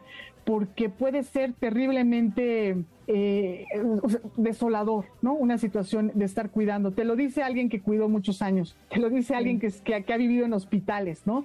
Es decir, uno se encuentra con sus pares, hombres y mujeres, bien lo dices, más hombres, más mujeres, perdón, más mujeres, pero hay de todo y de todas las edades. Yo he conocido mujeres adultas mayores, hombres adultos mayores, cuidando a su hijo adulto mayor también, ¿no? Y que desafortunadamente ya no tienen ni la fuerza, ni, ni, ni el dinero, en fin, que sin lugar a dudas faltan políticas públicas y qué bueno que estamos hablando hoy en ideas frescas de esto. Sí, exacto. Y, y sobre todo también eh, dentro de las políticas públicas que bien mencionabas, pues no solo, porque a, veces el, el, apoyo solo se manifiesta de manera económica, ¿no? Pero también necesitamos espacios donde se puedan externar las emociones, donde se aprendan a tratarlas. No sé, ahí entrarían a lo mejor este, especialistas en el tema, ¿no? Como, como el compañero psicólogo que pasó, que, que nos platicaba de, del amor, pero bueno, yo creo que tiene conocimientos también de este tipo. No sé, eh, tendría que, tendría que entablar un diálogo multidisciplinario para, para justo abordar, abordar la problemática en su totalidad, no solo parcialmente o de manera superficial.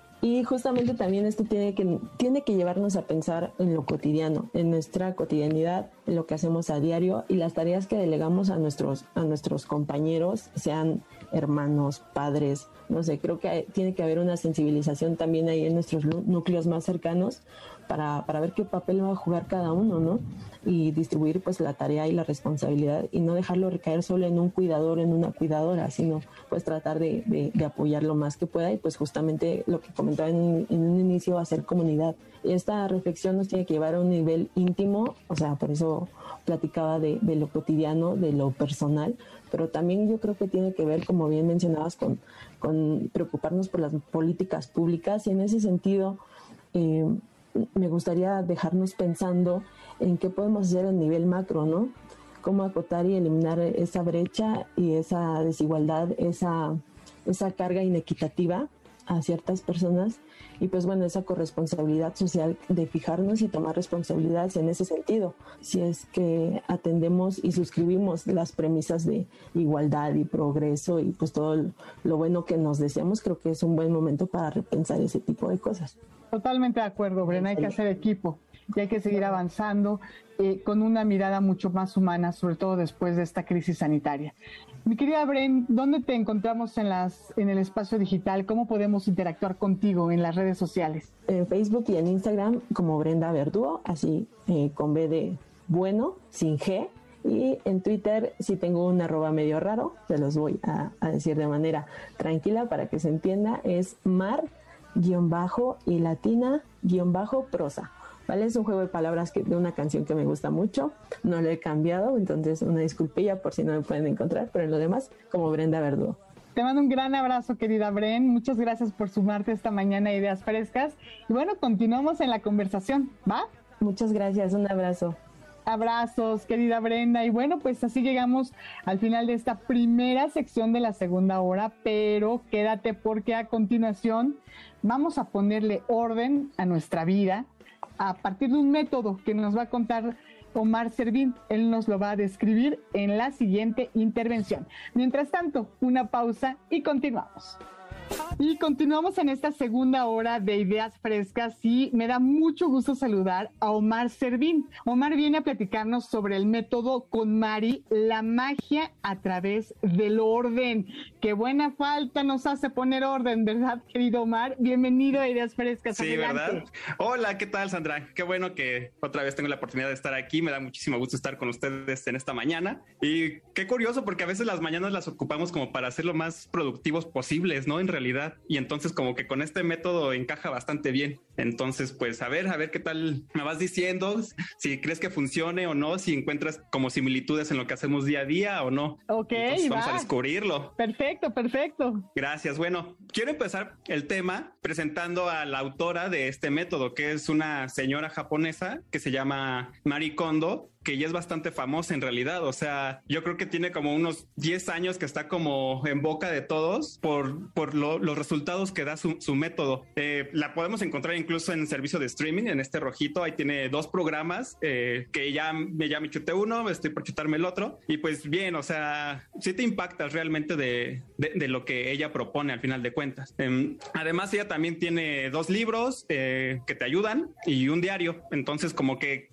ya tiene toda su estructura que te va apoyando para que sigas su método y pues logres los resultados que estás buscando al final de cuentas. Y bueno, lo que ella se plantea desde un principio es que para tener una vida más eh, armoniosa y feliz con nosotros mismos, debe de partir desde el lugar donde estamos más a gusto, donde somos nosotros, o sea, donde nos encontramos, donde digamos que no literalmente y a veces sí nos desnudamos por completo y estamos en nuestros hogares, ¿no? O sea, ese lugar es nuestro hogar. Y siempre dice, si tenemos un caos en nuestra casa, ¿qué será de nuestra vida, del resto de, de los otros aspectos? O sea, como que para ella no es congruente tener una casa desastrosa y que te vaya bien en, en tu vida. O sea, para ella no es para nada compatible.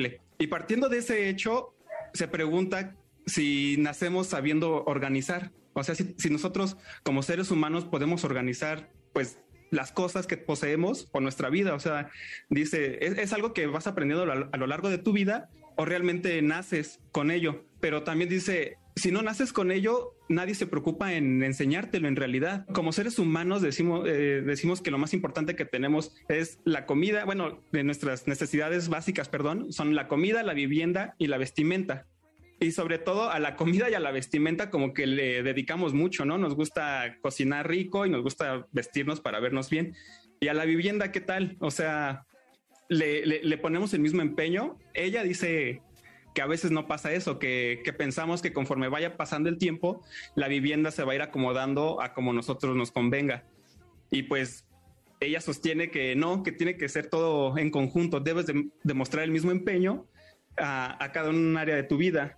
Si nacemos con la capacidad de aprender a organizar por nosotros mismos, eso quiere decir que las personas de 80, 90 años que lo han, que lo han hecho toda su vida deberían tener pues todo organizado, ¿no? O sea, tendría que ser perfectos organizadores y nosotros lo tendríamos que aprender de ellos. Pero resulta que no es así, Sandra. O sea que en realidad muchas veces las personas más grandes no son mejores organizadoras que algunos jóvenes. O sea, no es, no es una regla. Y es curioso en realidad, ¿no? De hecho, hay muchas personas adultas mayores acumuladoras, guardan todo y entonces, de verdad, yo, yo he visto gente que guarda la estampilla del año del cacahuate o sea que ya fácilmente puedes encontrarla en internet, pero que la guardan como si fuera un tesoro y en realidad, digo, ojo, no siempre, ¿eh? no siempre, pero muchas veces eso ya es basura. Sí, exacto. Es lo que ella, pues, contempla en su método. O sea, ella dice que para hacer una organización eficiente de tu domicilio, de tu casa, tienes que hacerlo de un solo tirón. O sea que por nada del mundo seas como muchas veces somos los mexicanos así de hoy acomodo la cocina, mañana acomodo el baño, después la sala y después mi recámara. Todo en diferentes días. Ella dice no, o sea, lo tienes que hacer toda la casa en, en el menor eh, periodo de tiempo posible. Sé que suena un trabajo muy grande y sí lo es, pero ella sugiere e insiste que esa es la mejor forma, porque solo de esta manera cuando veas todas las posesiones que tienes y a su vez ves todo lo que desechas, vas a tener una catarsis dentro de ti y entonces es cuando se despierta esa magia, ese cambio en tu forma de pensar y de vivir. Y ya de plano, o sea, ella sostiene en su libro que si, que si no, que si no puedes tener una, pues sí, un pensamiento tranquilo, organizado. Cuando despejaste toda tu, casa, pues el, el, problema en sí no era la casa, sino tú tienes ahí algo que seriamente debes atender, porque te digo, e, ella en reiteradas ocasiones dice que para estar tranquilos, para ser personas felices, sí tenemos que tener un ambiente despejado, algo que nos haga, que nos despierte la felicidad. Y con esto que te digo de despertar la felicidad, es el eje de todo lo que ella propone en el libro. Porque como bien decías, las personas acumuladoras a veces tienen tantos objetos que ya se olvidan de, qué es lo que están guardando, que en un cajón, que en la repisa, que en el closet, en todos esos lugares, en los cajones, ¿no? En, las cocinas muchas veces jalas un cajón y te desbordan cucharas, tenedores y utensilios que quién sabe de, cuándo salieron. Así la, el revolvedero de la fiesta de 15 años de hace 20 años. Entonces, este, así que sí dice, no, o sea, la idea es conservar solo lo que te despierte la felicidad. El problema es que cómo llegas a eso, o sea, cómo dices que, realmente me hace feliz. Entonces, por eso, eh, cuando desarrolla su método, lo que hace es decir, ¿sabes qué? Sí lo tienes que hacer de una sola vez. O sea, no hay, no hay de otra. Tienes que tirar o... Bueno, es que lo que pasa es que ella dice siempre tirar los, los objetos que poseas, ¿no? Yo creo que eso es muy dramático y a lo cual pues no estoy, tan de acuerdo con ella porque incluso les puedes dar una segunda vida, ¿no? O sea, los puedes donar, los puedes reutilizar de cierta manera, o sea, no, tirar literalmente la basura como ella dice, pero en su libro, o sea, muy respetado lo que la señora diga, ¿no? Entonces, eh, sostiene en el libro que, que el acto de, de limpieza es sencillo y es físico. Físico en el sentido de que lo único que tenemos que hacer es o de deshacernos de ciertas cosas o definir dónde las vamos a guardar. Eso es todo, el arte de, la limpieza al final de cuentas, de ordenar tu casa. No, no, hay, no hay otra forma de hacerlo. Dice, solo tienes que hacer esas dos cosas. O tirar lo que tienes o acomodarlo bien. Pero ¿cómo lo logras esto? La única forma de saber qué es lo que tienes que conservar y lo que tienes que desechar es viendo todas tus posesiones. Así, literalmente viendo todo lo que tienes, sacando todo lo que tienes dentro de los cajones, sacando toda tu ropa del armario, todo. O sea, de verdad tienes que hacerlo. Y lo que ella tiene es un, un sistema meticuloso para que no te sientas abrumado por todas las posesiones, ¿no? O sea, sí tiene como un inicio, un intermedio y un final, su método.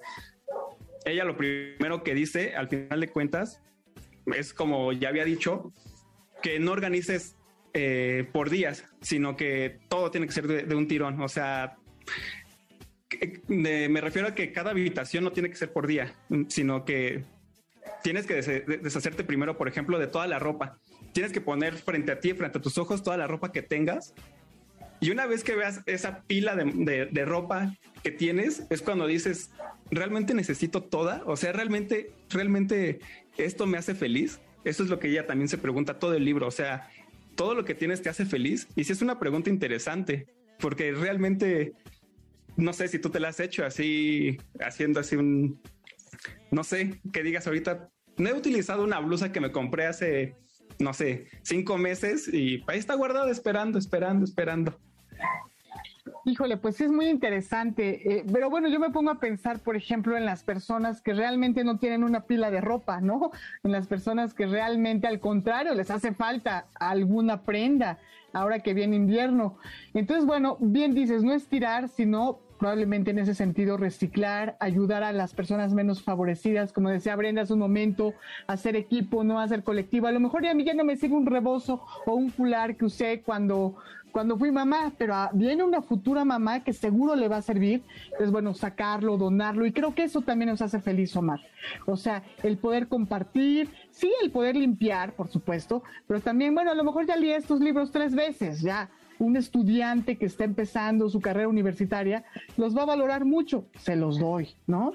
Creo que por ahí también podría complementarse el método de Maricondo. ¿Cómo ves? Sí, exactamente. O sea, al final de cuentas es lo que yo siempre le he cuestionado a su método, porque te digo, ella es excesivamente drástica. O sea, porque ella sí no sugiere donar, ni reutilizar, ni reciclar, porque ella dice, te deshaces de todo. Incluso hay apartados en el libro en los que te dice, si vas a hacer la depuración de tu casa y te vas a encontrar en el proceso, no invites a tu familia. O sea, nada de que viene tu hermanita, tu papá, tu mamá a ayudarte porque es muy probable que ellos te digan que no te deshagas de muchos objetos.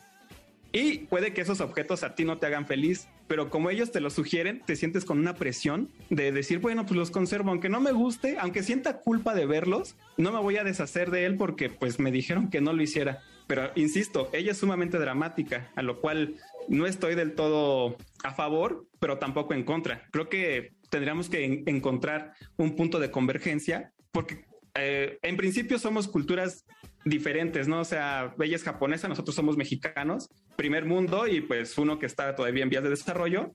Entonces, pues por eso hay que cotejar ese tipo de cosas, ¿no? O sea, no, no podemos ser tan tajantes de cierta manera. Sin embargo, lo que sí le aplaudo es que a mí me parece fenomenal la idea que para que tú estés en paz, si es que tengas una casa ordenada, o sea, yo sí considero que eso es muy importante y que sí se debería de aplicar más a menudo. O sea, realmente revalorar cada objeto, cada pertenencia que se nos hace llegar y de ahí hacernos la pregunta, ¿esto nos hace feliz o realmente está aquí como por compromiso? Buenísimo, buenísimo tu tema, mi querido Omar. Pues bueno, pues ahí está sobre la mesa el método con Mari que nos viene a presentar Omar Servín y hay que, hay que ponerlo en la balanza y por supuesto estoy de acuerdo, hay que ser personas ordenadas, limpias, pero también personas solidarias, hacer equipo, pues tanta gente que tiene, ¿no? desafortunadamente necesidad en este país de las desigualdades, entonces bueno, hay que hacer un poquito el equilibrio. Oye, ¿dónde te seguimos en el espacio digital? Cuéntanos, Omar. Pues estoy en todas las redes como SERPMX y así estoy. SERPMX, pues ahí te seguimos. Oye, pues muchas un abrazote, gracias. abrazote, Omar, y gracias por sumarte esta mañana a Ideas Frescas. Bueno, muchas gracias a ti y un saludo a todos. Un saludo también de vuelta. Y bueno, te recuerdo en nuestras redes sociales, ¿tú qué opinas de este método? Lo has llevado a cabo, te ha funcionado, estás más en paz después de haber organizado tu casa, después de haber sacado todos los triques. Se me hace que sí, ¿eh? Ya viene Navidad, una buena época para hacer una limpieza profunda. Vámonos a nuestra siguiente sección, la importancia de las habilidades socioemocionales en la nueva normalidad. Hoy, sábado 18 de septiembre de 2021, escuchas ideas frescas con las nuevas voces de la radio. Volvemos. Pues continuamos en esta segunda hora de ideas frescas y es el momento de hablar de la importancia de las habilidades socioemocionales en la nueva humanidad. Ese es el tema de María Antonieta Mina, a quien le doy la bienvenida aquí en Ideas Frescas. Bienvenida, querida Tony, adelante. Qué gusto, ¿eh? Qué gusto escucharte de nuevo. Sandra, ¿qué tal? Buenos días a, a ti, a toda la audiencia. Pues yo con muchísimo gusto de volver a compartir este espacio radiofónico con ustedes y muy agradecida por la oportunidad. Pues mira, eh, hoy efectivamente quiero hablar de la importancia de estas habilidades en la nueva humanidad. Muchos le llaman nueva realidad. A mí personalmente me convence más eh, el término de nueva humanidad, porque eh, la situación que estamos viviendo en la pospandemia pues las hace más, la importancia la hace más evidente. Aunque en realidad estas habilidades no son nuevas, las hemos usado y las usamos en el día a día, en la cotidianidad y nos han servido a lo largo de nuestras vidas a adaptarnos a los cambios, a relacionarnos con, en, la familia, en la escuela, en la sociedad, a conocernos a nosotros mismos, etcétera. Solo que en la actualidad, bueno, como de hace 15 años para acá, este conjunto de habilidades han formado ya como, un, como una estructura y se llaman así habilidades socioemocionales. Y particularmente el Banco Interamericano de Desarrollo las define como aquellas que ayudan a las personas a identificar y a manejar sus emociones y las de los demás. Y las ubica en varias clasificaciones. A mí la que más me clarifica eh, de qué van estas habilidades es la de habilidades para el siglo XXI. Y las divide en tres dimensiones. La intrapersonal, la interpersonal y las cognitivas. O sea, las habilidades intrapersonales, las interpersonales y las cognitivas. Es un tema extensísima, extensísimo, perdón. Entonces, pues solamente voy a tocar algunas por cada dimensión y lo que sí quisiera es dar como una pequeña herramienta para pues para ejercitarlas, ¿no? Porque como bien el nombre es, dice, son habilidades, pues hay que ejercitarlas para incluirlas en nuestro día a día y también para hacerlas tangibles, ¿no? Porque pues todos hemos escuchado, van a ver, todos hemos escuchado estos términos, estos conceptos, los usamos de manera regular, pero quedan en, solamente así como, de, como concepto. Entonces, si tenemos una pequeña herramienta, pues nos va a ayudar a, pues a bajarlas, ¿no?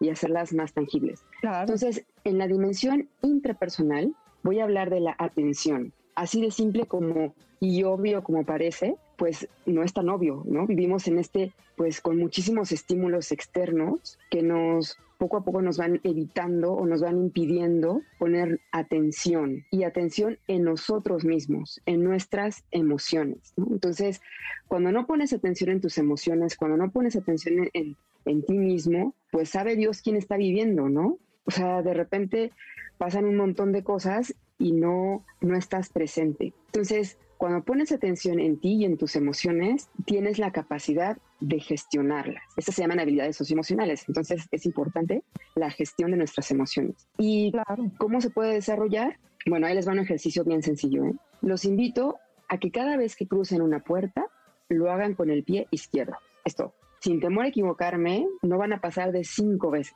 ¿sabes? Porque siempre vamos pensando en otra cosa y no estamos poniendo atención en el presente, en, el aquí y en el ahora, ¿no? Entonces hagan ese ejercicio, crucen la puerta con el pie izquierdo a ver cuántas logran. Otra eh, habilidad de esta dimensión intrapersonal es la autorregulación pues ya que te diste cuenta de tus emociones, pues ahora cómo las regula, porque el problema de no regularla es que es muy fácil que se nos desborden y no solamente las emociones negativas, también las positivas. ¿Cuántas veces hemos estado en una fiesta, alguien muy eufórico, pues no, pues hacer su pancho o poner a la gente incómoda? Entonces también este desborde de emociones tampoco nos permite, digamos, una buena relación, ¿no? Acuérdense que estamos en habilidades socioemocionales, socioemocionales. Entonces no se trata de no sentir, se trata de autorregularla. Y esto también te va a permitir vivir.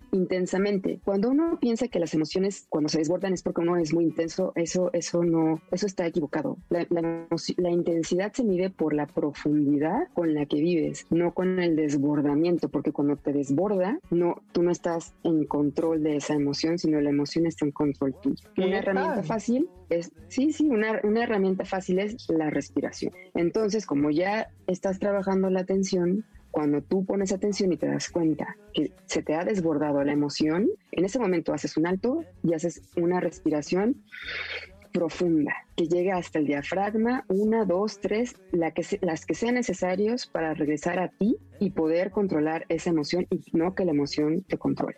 Entonces, estas son las, estas son las dos emociones eh, de la dimensión intrapersonal. De la dimensión interpersonal, quisiera resaltar la habilidad de colaboración. Creo que esta habilidad engloba otras que también son muy relevantes y merecen su propia explicación, pero por el tiempo solamente hablaré de la colaboración. Y es muy obvia, ¿no? En estos tiempos pandémicos y pospandémicos que estamos viviendo, pues es muy obvia eh, la habilidad de la colaboración, porque se ha puesto un poco como de manifiesto este el, choque entre el paradigma de la individualidad y el paradigma de la colaboración. Digo, cuando tú te contagias de, de COVID, tienes que pensar en el otro, aunque no quieras, ¿eh? O sea, piensas en el que está al lado en el transporte público, en el chofer del Uber, en tus compañeros del trabajo, en tu familia. O sea, de verdad te genera un, pues un estado donde piensas en todos. Entonces, pues qué mejor que ir desarrollando esta habilidad de la colaboración. En realidad vivimos todos en comunidad, a menos de que seas un ermitaño, pues somos integrantes no solo de una, sino de varias comunidades como familia, amigos, trabajo, escuela, etcétera. Entonces siempre estamos interactuando dentro de un grupo. Pues cómo mejorar la colaboración. También es bien sencillo, ¿eh? La colaboración significa trabajar en conjunto, ¿no? Para alcanzar un objetivo. Y justo ahí está la clave.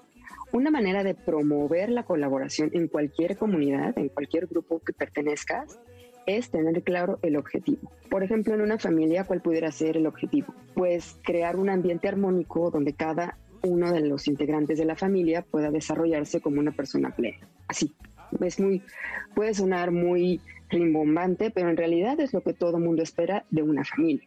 Entonces, para desarrollar y mejorar la colaboración dentro de cualquier comunidad, es importante tener claro el objetivo. Y si lo tienes claro tú, bueno, pues también puedes ayudar, y ahí entra otra habilidad socioemocional que es el liderazgo, ¿no? Puedes ayudar a los demás a que también tengan claro el objetivo. Y teniendo claro el objetivo, pues ya saben hacia dónde van. Entonces, esto evita problemas y un montón de cosas. Aquí el punto es que mejora la colaboración. Otra habilidad en la, en la dimensión del interpersonal, perdón, sería, y es una, sí, una habilidad por excelencia, sería la empatía. La empatía ya de suyo pues es muy profunda, o sea, es un tema muy profundo, es muy amplio, pero bueno, nos vamos a, acotar a decir que es ponerse en los zapatos del otro. Y cada quien ha escuchado y ha leído y ha visto un montón de cosas sobre la empatía. Entonces aquí solamente diré cuál podría ser una herramienta para mejorar y desarrollar tu empatía.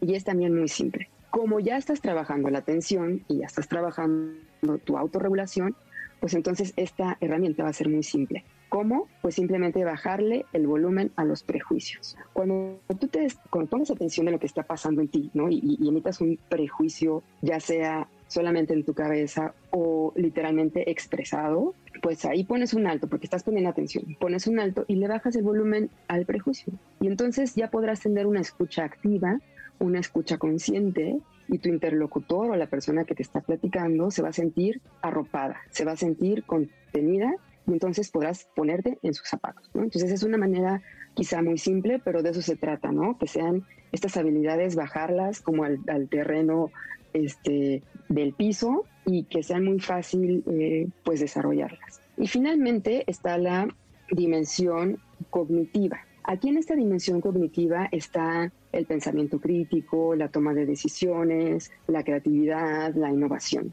Entonces, hoy quiero solamente hablar de la creatividad, aunque va muy de la mano con la, con la, con la innovación. Y cuando digo creatividad, no me refiero a la improvisación, lo que es muy fácil confundirlas. Y sí, claro, la improvisación tiene, por supuesto, su toque de creatividad, pero yo más bien me, me quiero referir a la creatividad más consciente, más estructurada. Entonces, diré que la creatividad es el arte de combinar los elementos conocidos para generar nuevos elementos. ¿Y de dónde obtienes tus elementos conocidos? Pues claro, de las experiencias, ¿no? De tus experiencias, de tus aprendizajes y pues de todo lo que vas viviendo. Entonces, diré que la creatividad es el arte de combinar los elementos conocidos para generar unos nuevos. ¿Y los elementos conocidos de dónde vienen? Pues de nuestros aprendizajes, de nuestras experiencias. Esto te da la pauta para darte cuenta que la creatividad no es exclusiva de los artistas o de la gente así. De repente nos ponemos como muy alta la vara, ¿no? No, no, no. La creatividad está al alcance y a la mano de todos. O sea, tú vas en el tráfico y de repente dices, ah, pero yo me acuerdo que iba por aquí y entonces encuentras una nueva ruta. ¿no? A eso me refiero con la creatividad. ¿Y cuál será la herramienta? Pues esa, simplemente que te sueltes, que no te dé miedo tener nuevas ideas, que no, no pienses siempre adentro de la caja. Esta dimensión cognitiva te lleva a pensar afuera de la caja, ¿no? O te sugiere que pienses afuera de la caja. Entonces, ¿cómo ves? Digo, yo sé que fue muy rápido, dado el tiempo, pero creo que es un tema muy importante. Y entonces, Sandra, ¿verdad que esto sí te lleva a una nueva humanidad, no solo a una nueva realidad? Totalmente de acuerdo contigo, Tony. Además, qué importantes los puntos que pusiste sobre la mesa qué prácticos los ejercicios, ya hay que ponernos a entrar a cada, digamos, a cruzar cada puerta con el pie izquierdo, a ver, a ver cuántas fallamos. Querida Tony, está buenísimo, da para mucho más, así que ya seguiremos platicando en otra ocasión. Pero mientras tanto, ¿qué te parece si nos cuentas dónde podemos interactuar contigo en el espacio digital? Pues mira, de manera personal, estoy en Instagram como arroba María Antonieta Mina y estoy participando justamente en una consultoría eh, dedicada a la educación socioemocional. Entonces nos pueden encontrar en información arroba consultoría socioemocional, así todo junto, punto com. Excelente, pues ahí te buscamos, querida Tony. Y bueno, pues muchas gracias una vez más por estar aquí. Vamos a hacer una pausa. Te recuerdo que puedes entrar a la página del Centro de Capacitación MBS para ver toda la oferta de cursos que tenemos para ti, que es www.centrombs.com, diagonal cursos online o presenciales, y hay una amplia oferta. Pues vámonos a una pausa y enseguida regresamos. Top 10. Futbolistas que ya eran ricos antes de volverse profesionales.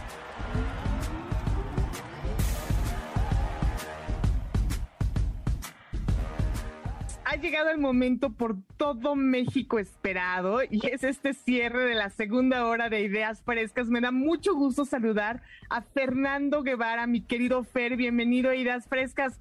Cuéntanos qué nos traes para hoy. Muchísimas gracias Sandra y pues hoy te voy a hablar de los 10 futbolistas que ya eran famosos antes de volverse profesionales. Y es que bueno, sabemos que en el mundo del fútbol en la actualidad se maneja muchísimo dinero y los jugadores profesionales pueden llegar a ganar grandes cantidades. Pero muchos de ellos inician desde abajo económicamente y salen de los barrios para después brillar en el fútbol. Sin embargo, esto no es así en todos los casos, ya que hay futbolistas que incluso antes de ser profesionales ya gozaban de una buena situación económica, como es el caso de estos 10 futbolistas que a continuación te voy a nombrar, Sandra. Buenísimo, Fer, pues ¿qué te parece si comenzamos? Ya estamos ansiosos por conocer esos nombres. Adelante. Bueno, Sandra, pues te empiezo nombrando a Michael Ballack. Él fue un gran futbolista alemán que incluso estuvo muy cerca de ganar el Mundial en el 2002 con su selección. Y bueno, el exjugador nació en Gorlitz, una ciudad literalmente pegada en la frontera con Polonia, y su padre, Stefan, siempre tuvo una gran situación económica porque trabajaba de ingeniero. Además, su madre Karin también tenía un buen trabajo, por lo que nunca sufrió de pobreza este jugador. El siguiente que te voy a nombrar también es un mediocampista que jugó con la selección de Inglaterra y proviene de una gran familia de este país. Su padre jugó fútbol también y su tío era entrenador en el fútbol inglés.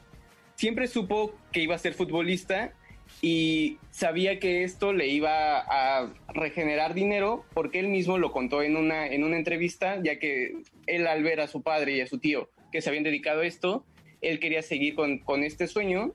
Incluso una anécdota que tiene él es que un maestro le dijo que si se dedicaba al fútbol, nunca iba a ser nadie en la vida y que iba a fracasar. Entonces él cuenta que cuando debutó profesionalmente le envió una entrada como en forma de, de venganza a este, a este profesor. Bien hecho. Oye, como dicta el refrán, hijo de tigre pintito. Y ahí no que no. Es, así es que este futbolista siguió los pasos de, su padre y su tío y pues bueno, le fue muy bien. Y bueno, el siguiente que te voy a nombrar tal vez es el, el menos famoso en esta lista. Él es Gianluca Vialli. Él es un exjugador italiano que jugó en la Sampdoria, la Juventus y el Chelsea. Siempre tuvo una buena posición económica, pues era, un, era hijo de un millonario y creció con cuatro hermanos en el enorme y lujoso castillo di Vilgiosi en Cremona. Y bueno, el siguiente jugador que te cuento es una, tiene una, una situación especial ya que se llama Mario Balotelli y él nació en Palermo, Italia. Pero es padre, eh, sus padres son inmigrantes ganeses y fue adoptado por Francesco y Silvia Balotelli porque sus padres no podían criarlo. Él tenía una dura enfermedad intestinal que requería costosos tratamientos. Mario encontró padres adoptivos quienes lo ayudaron con sus problemas de salud y le brindaron una vida muy plena en Brescia. A los 18 años se cambió el apellido y tomó la nacionalidad italiana y tiempo después aseguró que sus padres biológicos se interesaron de nuevo en él cuando empezó a triunfar en el fútbol. ¿Cómo ves, Sandra? Oye, qué suerte, ¿eh? la verdad, qué buena estrella y qué gusto saber que, pues, que le fue tan bien, oye, que encontró unos padres que lo impulsaron y que logró sus objetivos. Así es. Y bueno, el siguiente en la lista es Robin Van Persie. El exdelantero holandés del Arsenal y del Manchester United tuvo padres artistas. Bob Van Persie es un reconocido escultor y su madre, José Ras, es pintora, diseñadora y maestra él cuenta que le costó convencerlos de que lo suyo era el deporte y tuvo que insistir mucho para que lo apoyaran en su carrera deportiva, pero finalmente demostró que había elegido la profesión correcta. El siguiente futbolista que te voy a contar es Kaká. Él fue una estrella brasileña y a diferencia de muchos de sus colegas de este país, él tuvo una infancia muy tranquila y sin pasar necesidades. No vivió en una favela como la mayoría de los jugadores con los que compartió su selección. Su padre era un ingeniero y su madre era una maestra de escuela. El exjugador del Milán y del Real Madrid estuvo lejos de los barrios más pobres y en una entrevista dijo, a diferencia de otros grandísimos futbolistas que ha dado Brasil, yo fui privilegiado. No pasé hambre, no me castigó la pobreza y no encontré miles de obstáculos para vivir feliz. Y bueno, él también este, es muy conocido porque pues, es, es este, muy, muy cristiano y siempre en sus partidos salía como con, bueno, cuando ganaba algún campeonato salía como con una banda y con mensajes ahí este, de, de la religión cristiana. Pues muy bien, Fer. La verdad es que se ve que el talento no conoce de clases sociales, ¿no? Todo lo contrario, se impone más allá de cualquier situación.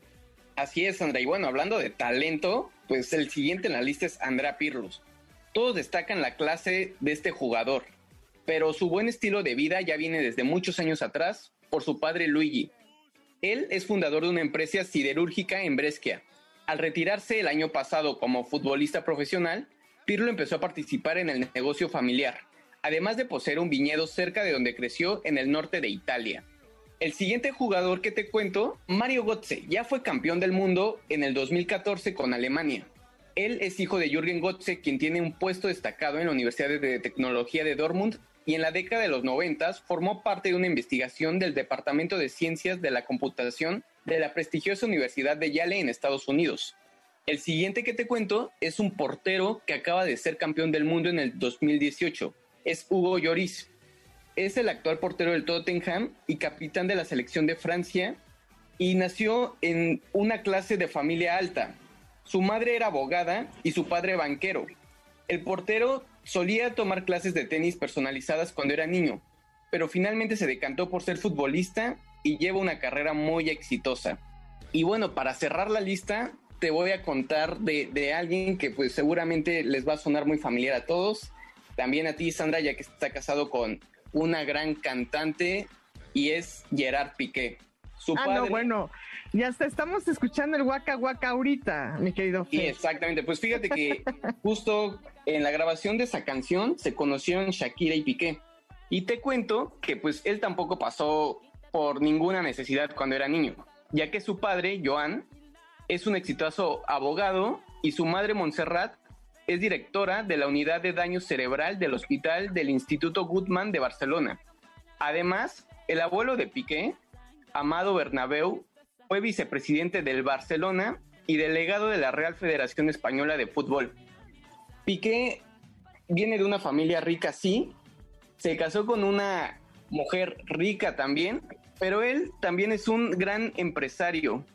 Fundó Cosmos y es un esta, esta empresa es un grupo de inversión en deportes y medios de comunicación.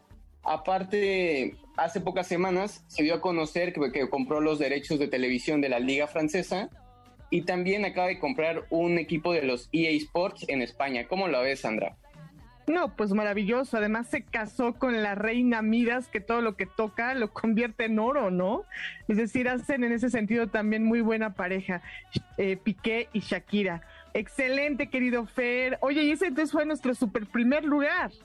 Sí, pues Gerard Piqué, o sea, porque aparte él no solo nació en una familia rica y se casó con una, pues una de las personas pues más, más influyentes en, en el mundo, sino que también él es un gran empresario que ha sabido hacer crecer más su fortuna. Ay, pues qué inteligente, la verdad. Eso me da mucho gusto, muy chambeadoras eh, esa pareja. Muy bien, mi querido Fer, pues ahí tuvimos el top 10 de los futbolistas que ya eran ricos y que bueno, volverse profesionales en el fútbol los colocó en una excelente posición, mejor a la que ya tenían. Buenísimo. Oye, Fer, ¿y dónde podemos seguirte en las redes sociales? ¿Se vale que nos des tus redes en el espacio digital? Ah, perfectísimo. Pues mira, en Instagram me puedes encontrar como arroba ferguevara23. Y en Ahí te buscamos. Sí, por favor. Y en Facebook me puedes seguir como Fernando.guevara20. Fernando.guevara20, perfecto, una de las nuevas voces de la radio, egresado del curso de locución profesional allá en el Centro de Capacitación MBS. Mi querido Fer, qué gusto y qué alegría que te hayas sumado esta mañana y por supuesto que cierres con broche de oro esta emisión de Ideas Frescas. Te mando un fuerte abrazo. Para mí es un gusto, Sandra, y me da muchísimo gusto poder estar con ustedes y les deseo un excelente sábado a todos nuestros oyentes. Claro que sí, Fer. Y bueno, pues muchísimas gracias a quienes participaron en este programa. Fernando Guevara, María Antonieta Mina, Omar Servín, Brenda Verdúo, Adrián Velázquez, Ivette Servín, Brenda Soto y Nadia Rojas. Muchas gracias, la verdad, por esas voces al aire. Gracias a nuestro querido Mario Montiveros, allá en la operación técnica, en Mariano Escobedo 532, al maestro Roberto López, un abrazo fuerte en la producción y también, por supuesto, al supermaestro Arturo Chávez en la producción, postproducción, grabación. ¡Qué maravilla! Equipazo. Se quedan con autos y más aquí en MBS 102.5. Soy Sandra Vázquez y te deseo una vida llena de realizaciones. Hasta la próxima. Por hoy concluimos con nuestras ideas frescas. Los alumnos del Centro de Capacitación MBS los esperan con mucho más el próximo sábado en punto de las 7 de la mañana. MBS Radio 102.5